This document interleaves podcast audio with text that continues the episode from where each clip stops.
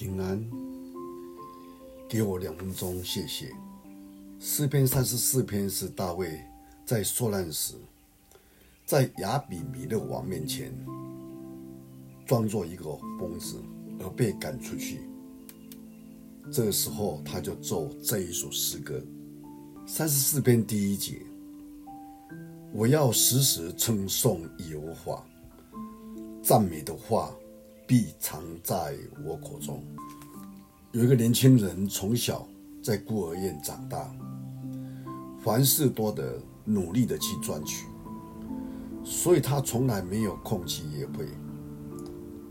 而他的太太莎拉是他唯一约会过的女孩子，他深深的爱着她，而且也成功的向她求婚。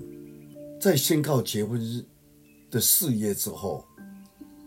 女孩子萨拉的父亲把她带到一旁，交给她一份小礼物，说：“这是幸福婚姻的秘诀。”于是年轻的新郎迫不及待地打开盒子，里面是装着一只大型的金手表。他小心翼翼地拿起来，细看之下，发现表面上刻了一句智慧的提示。那是他每次看表时无法避开的，而且只要留心的遵守，他相信必能够享受成功的婚姻。这一句话是跟撒拉说些好话。我们想一想，当大卫在受逼迫的时候，不得已要装货卖傻；当他被赶出来的时候，他就做这一首诗歌。他说：“他要时常称颂耶和华，并且赞美神的话，要充满在他的口中。一个会赞美神、感谢神的人，应当他也会感谢他周遭的人，甚至是家人。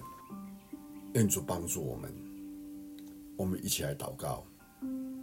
耶和华，我们的主，我们神，我们感谢你。”你借着你的仆人大卫在提醒我们，我们要常常称颂你。就是在恶劣的环境当中，我们不但称颂，我们也要感谢你。也借着这个小小的故事，帮助我们不要忘记，向我们周边的人、我们身边的人，常常有赞美、说好话的这个态度，我们常常忽略了。我们求主你赦免我，让我们因为我们所说的来荣耀，感谢你听我们祷告，奉主耶稣基督的圣名，阿门。